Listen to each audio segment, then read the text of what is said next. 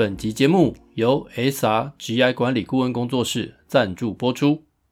嗨，欢迎收听旧心理新行为，我是安家，我是浩正。你是否生活压力大又无处可宣泄呢？想邀请你来听听旧心理新行为，我们为你说出压力与焦虑，希望能够帮助你找回人生的自主权。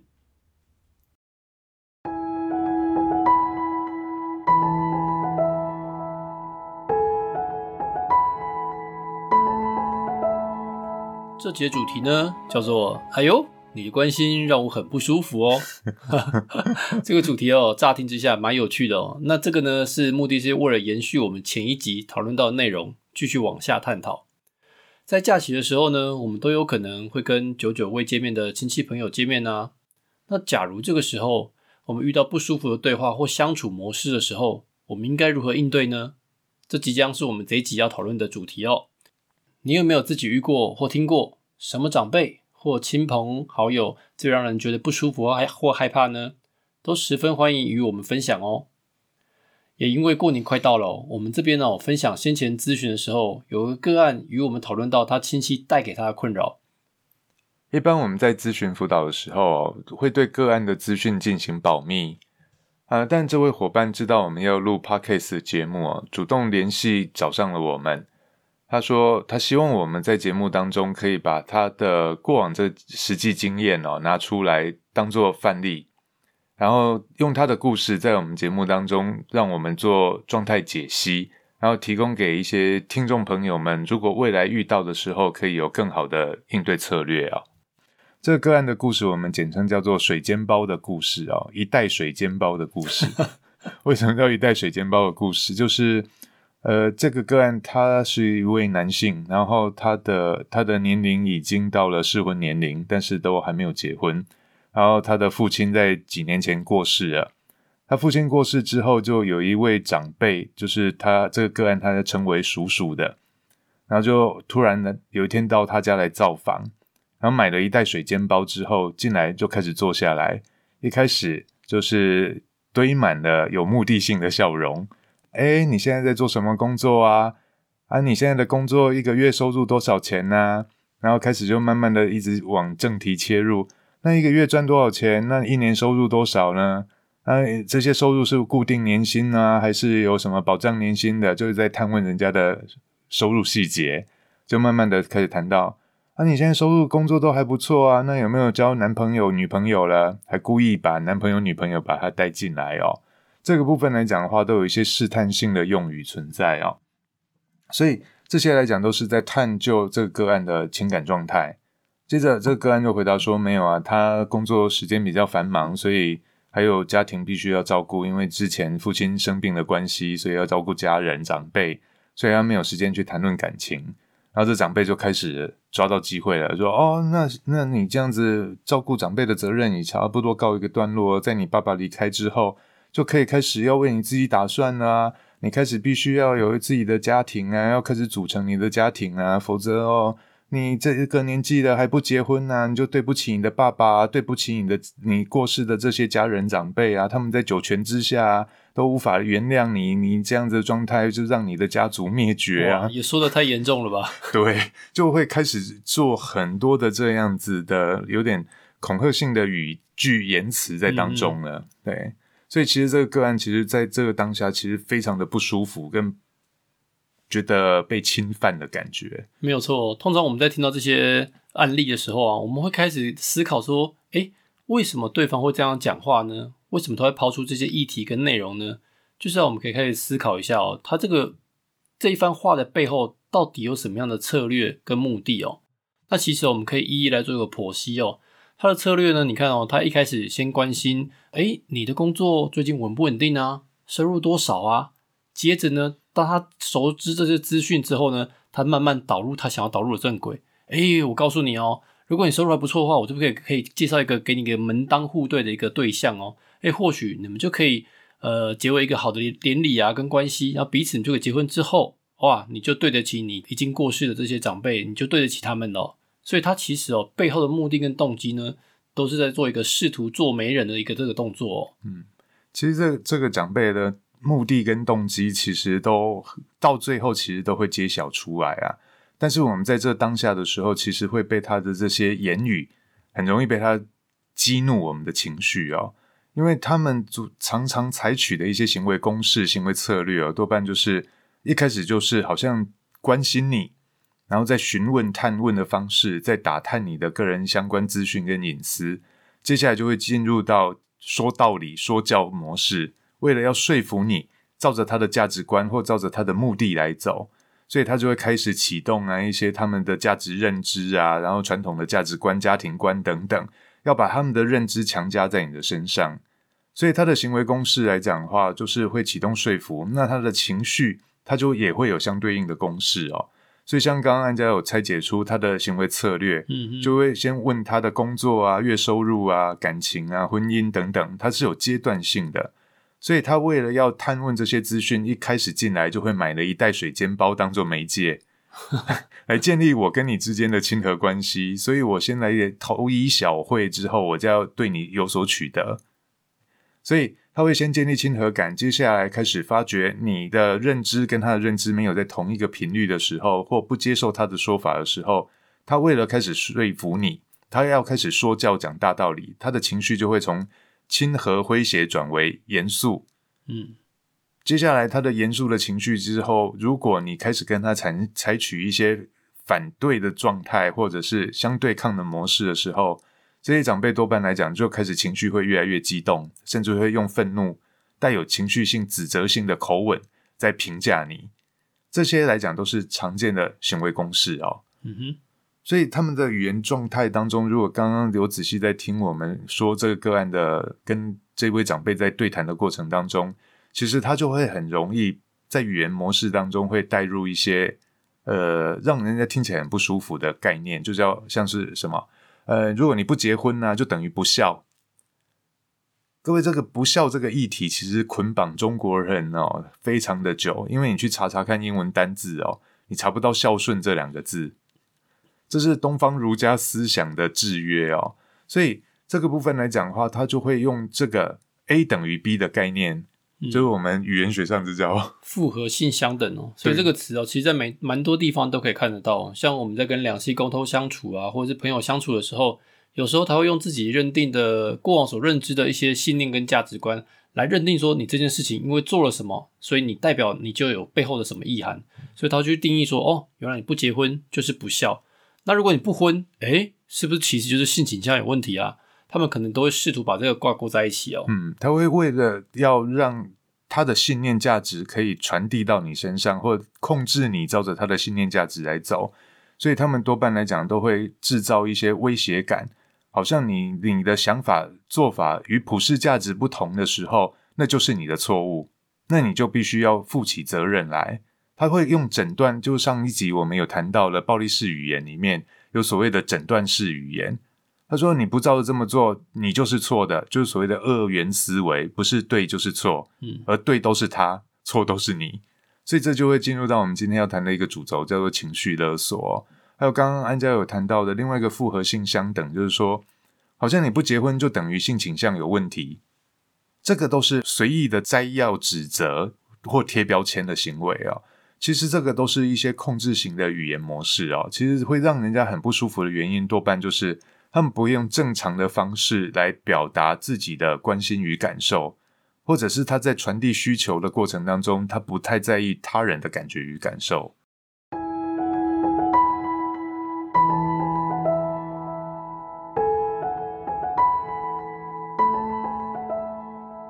所以，我跟浩真这边呢，我们其实有大概列出来哦，我们比较常见跟常常遇到的一些让人不舒服的类型哦，我们自己有诙谐的定义出以下四种模式哦。第一种呢是叫做关心词穷型，他很关心你，可是他却哎不知道该如何表现出他的关心，所以支支吾吾的，甚至用词用句可能还甚至会用错。这第一种类型哦。这个我们在家里也很常见到，有一些尤其父亲的角色很容易出现这种的。对。就是他明明很关心，却不知道怎么表达的时候，像吃饭，他就会夹崩啊啦，夹崩时间到啊啦，啊夹崩唔夹崩，啊被叫我们在水水仔里啊，上好咬我死啊，他不太用知道什么样的词句去形容他的关心的时候，就会多半都会用一些比较有一些攻击性的语语句在。这个就是种所谓的关心词穷型的。嗯哼，没错。那第二种呢，还有叫一种呢，我们称它为比较刻薄型，常常会拿你自己来跟他所认识的亲朋好友的子女来做比较。或者是拿他自己的小孩来跟你做比较之类的。他讲说过往啊啊，我以前怎么样怎么样啊啊，你们现在这一代有多幸福啊，你都不知足啊，这之类的，这种也是属于一种比较刻薄型的类型。嗯，再过来呢，第三种有一种刷存在感型。那刷存在感呢，它里面类型呢还蛮多元的，其中有一种呢也是偏向一种打岔型的，它有可能所讲内容哎跟你真正关切的，或者是我们现在在讲聚焦的事情完全不相干。这也是一种所谓刷存在感哦。刷存在感最常见到的类型啊，就是我们常常会见到有一些亲戚哦，他都会开了一个头，但是你在讲的时候，他完全不想听，他就会 截断你，然后又开另外一个主题。对他只讲自己想讲的内容。对，那就表达一下我好像有在关心，然后其他你要你要表达的时候，他根本就不想听。他说他就会在另开话题，要打断这个话题哦，就是所谓的刷存在感型。对，这边逗点一下，嗯。突然让我想到一个笑话，不知道你们听过一个维尼熊的故事？没有哎，有个对岸的那一位吗？哦，不是不是不是，是那个迪士尼里面维尼熊，它那个名称叫靠腰维尼熊系列。礼貌性的问候，嗯，就是一只维尼熊遇到了他的好朋友的时候，问他说：“嗨，你今天过得好吗，小猪？”嗯，哇，小猪很认真，准备要讲说：“哦，我今天过得很。”维尼熊要走掉了，靠腰，我没有听你讲了，我只是关心，我只是随口说说而已，我没有真的要关心你。你还认真回答哦？对，这种刷存在感型哦。对，OK，那第四种类型呢，就是开坛说法型哦。什么叫开坛说法呢？就好像是一个法师哦，要开示别人之前，我开了一个开了一个坛之后，让大家来听我说，所以就是准备要讲很多大道理哦。这类型的都会觉得自己的理解认知都是真理。所以，只要遇到跟他的理解认知相抵触的，就会开始开坛说法，开始会启动他的说教模式，就会开始告诉你啊，人生不是这样子在过的啊，你这样子会孤独死啊，孤老终生啊，一定要有子女在旁边啊，你们家的香火才能延续啊，就会开始用他的理解认知价值观在强加于他人身上，就是所谓的开坛说法型。所以，我们很多人际关系的问题的症结哦，其实可以总结起来大概两个问题啊。第一个就是缺乏安全感或归属感；第二个就是我没有办法自我接纳的时候，其实我们在人际关系里面就会出现一些问题跟状况。而这问题跟状况，就是我们接下来要谈论的，就是这这几年来很红的一个议题，叫做亲情跟情绪勒索问题哦。那亲情勒索跟情绪勒索，它的核心跟目的哦。多半来讲的话，都只是为了一件事，就是要求你来为他的情绪负责。那为什么会要求你来为他的情绪负责？多半就是他无法接纳自己的状况，常常会觉得自己的状况会让自己有所谓的愧疚感。我们上一集有提到了，就是呃自我差距理论。自我差距理论当中来讲的话，原本的我跟应该的我会有落差的时候，就会产生愧疚感。所以我应该当一个。爸爸的角色、妈妈的角色或长辈的角色，却没有办法给你协助，或没有办法帮助帮助到你解决你现在的问题。而你现在问题又让我的角色很尴尬，会证明说我不是一个好爸爸或好妈妈的时候，他会有愧疚感，因为我这个爸爸妈妈没有做好。所以，我如何要让我这个没有做好的愧疚感可以下降呢？最好的方法就是把我的情绪转嫁给他人，转嫁给谁？就是这些。子女啊，或者是这些那个比较年幼的对象，呃，你不照着我的想法走啊，你不照着我的认知去做，都是你的问题啊，都是你的错啊。所以你不结婚，你就对不起祖宗十八代啊之类的，这个都是把自己的责任、愧疚等等转嫁于他人。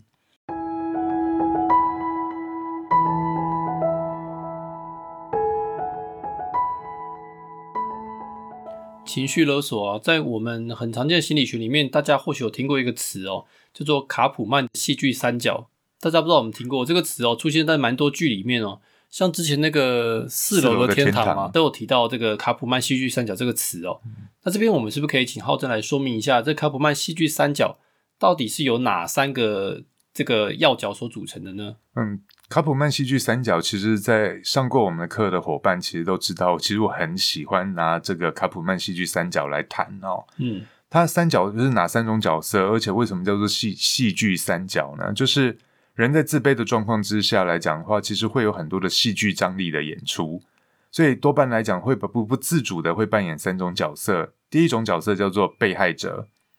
第二种角色叫做加害者，第三种角色叫做拯救者。所以被害者就会觉得，哎，我什么都对不起别人，都是我的错，都是我的问题，我好可怜。我走到哪都会有人用放大镜在检视我，走到哪都会有很强烈的被害者意识，所有人都在在检视我的错误，都在看着我的笑话。所以受害者意识强大的时候，其实都会不自主的要让自己的受害者角色能成立，多半就会扮演一个角色叫做加害者。所以，我们常见的语言模式里面有一个叫做一般化语言模式，就会出现如何让自己成功扮演受害者呢？就叫做所有人都不喜欢我，大家都排挤我，每一个人都针对我，所有大家每一个人总是往往经常如何在对待我，这就是所谓的受害者意识。没错，通常我们会问到说，你说的所有人，我们可以了解一下，所有人是指谁吗？就是所有人，那所有人你可以明确告诉我，因为我想要帮你解决这个问题啊。到底谁在排挤你呢？或者是谁在对你做一些施压或者不当的行为就跟举止呢？每一个人都这样，对，就会出现这种问题哦。其他实很难描述得出具体的状态。对，那主要原因就是因为他会陷入一种想象的状态里，想象跟现实很难厘清哦，因为大脑的神经回路的运作都是一样的。嗯所以你一直长期扮演这种受害者的意识的时候，你会不自主的把别人都强加成为加害者。但是还有另外一类型的人会反过来，他会不自主的一直在扮演加害者与拯救者。就我们讲的情绪勒索里面会有两种角色，情绪勒索里面会有哪两种角色呢？嗯，里面有勒索者跟被勒索者哦，是这两者哦。那之前哎，我忘记我们上一集有没有提到，说我们应该要先去定义一下这个情绪勒索的回圈哦，到底是由谁来触发的、哦？勒索者呢，他会用他的行为、语言跟举止来想要对你做一些束缚啊。被勒索者呢，就是被他用这些行为、语言、举止所制约的对象。对对然后都会觉得，哎，你你的情绪都是我的问题。嗯，对，对，所以说这个回圈呢，其实大家听完之后应该会发现嘛，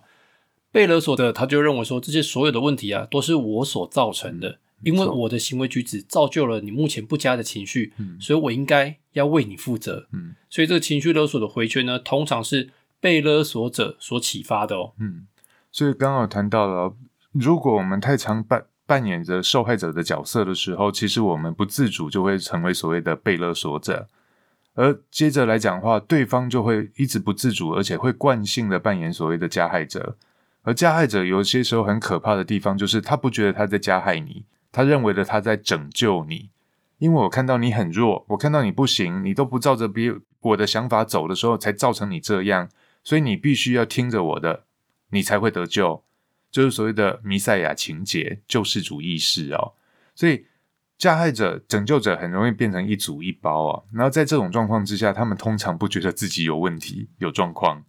所以你去指责他或者去去跟他波解的过程当中，他反而会一直觉得我没问题啊，都是那另外那个人的问题，都是他的错。所以这就启动了情绪勒索的开关，嗯而且进入无限的循环回圈当中哦。接下来我们来谈谈情绪勒索的常见手法哦。这部分大家可以参考一下心理师周牧之他一本书叫做《情绪勒索》，它里面有提到常见的六种模式哦。情绪勒索的一些常见手法包含就是一直对你提出一些要求啊，或者是观察到对方他会出现一些抵抗的状态，不管是主动积极的抵抗，或者是消极的抵抗，这些也都是常见的一些情绪勒索的手法。然后最常见的就是制造你压力，威胁你的安全感跟存在感，逼着你要顺从，或者他假意顺从你，在背后在搞东搞西，这些来讲都是情绪勒索的一些手法。然后最常见、最常见的第第六种叫做旧事重提，就是什么炒冷饭，就是尤其在夫妻之间吵架的时候最容易出现的。你之前怎么怎样怎样？你之前都怎样怎样怎样？啊，我之前都怎样怎样？就旧事重提呀、所以这个部分来讲，就是我们最常见的手法。那它也会衍生出来的，从这些手法里面又衍生出我们上次有谈到的暴力式语言。对我们这边稍微 recall 跟呃复习一下上一次有提到的哦，所谓暴力式语言呢，里面有包含上次有提到三种，第一个是诊断、命令跟应得哦，这个不知道大家有没有印象？如果没有印象的话，我们可以再回去听上一集内容哦。那这一集呢，有多提出来一个，还有第四种呢是否定，就是千错万错都不是我的错啊。对，那个我现在来讲工作不好，都是因为政府没照顾好我啊。都是之前来讲的话，你们这些长辈都不给我去读什么学校，不读什么科系，所以造成我今天的样子啊。所以你们都应该为我负责啊。这就是我们常见的否定、否定式的情绪勒索语言。对啊，所以我们可以发现说，情绪勒索的暴力式语言哦，有这四种哦。所以当你听到对方跟你讲话的模式呢，出现这四种的时候呢，诶，你就可以稍微觉察一下，我目前是不是正在准备被情绪勒索？那我们来探究一下哦，这个情绪勒索它主要的目的到底是什么呢？其实啊，它真正的目的啊，就是想要去控制你，想要去打压你的自我价值感哦。那它的真正的目的呢，就是要制造你的罪恶感，而且动摇你的安全感之后，诶，或许你就会乖乖就范，就可以照着他的方向，照着他所希望的的这个呃目标去做一个迈进跟发展哦。所以说，为什么我们要他会想要产生这样控制行为呢？其实啊，背后有一个很主要的原因，就是因为这些长辈呢跟朋友，他们有可能是担忧你的状况。他其实想要表达关心呢，可是却不知道如何使用一个适合的语言来做一个表达。呃，这个其实有个哲学家叫做路德维希·维根斯坦哦，哦，名字很难念哦，因为这是翻译的名字。他说过一段话哦，叫做“我语言的极限即是我的界限”。这句话其实很重要哦。什么意思？当我一一件事情、一种感受没有办法用语言来表达的时候，其实这个已经到了你的极限了。如果再跨过去，其实你就会跨过我跟别人之间的界限，所以我们没有办法用正常表达、正常语言表达的时候，这表示已经到我们的行为界限。不过，很多人在一种过度关心的状态之下来讲话，他就是不能知道自己的界限在哪里，所以他都会为了要表达他的关心，但但是他却没有办法用正常的语言去描述的时候，就会去介入他人的人生生命课题。嗯。又没有办法觉察自己的界限在哪里的时候，就会造成彼此之间的痛苦跟困扰。对，所以今天这个主题有一个很重要的重点哦，就是后面要跟各位做一个提醒哦，我们要如何去觉察他人情绪跟自己的情绪。觉察过后呢，一定要记得去做一个课题分离的动作。下一集我们将延续这个案例故事哦，跟大家继续分享讨论常见的亲情跟情绪勒索模式，还有如何进行课题分离，还有相对应的应对啊。如果喜欢我们的节目，欢迎在各大收听平台按下订阅追踪。如果你是在 Apple Podcast 收听的朋友，请给予五星鼓励，并告诉我们你喜欢的内容和你想分享的故事。也欢迎把节目推荐给你身边需要的亲朋好友们，因为有你们的支持，是我们继续前进的力量。假如你想知道我们更多资讯，欢迎追踪我们的脸书、IG。相关连结都在节目资料栏中，那我们下次见喽，拜拜，拜拜。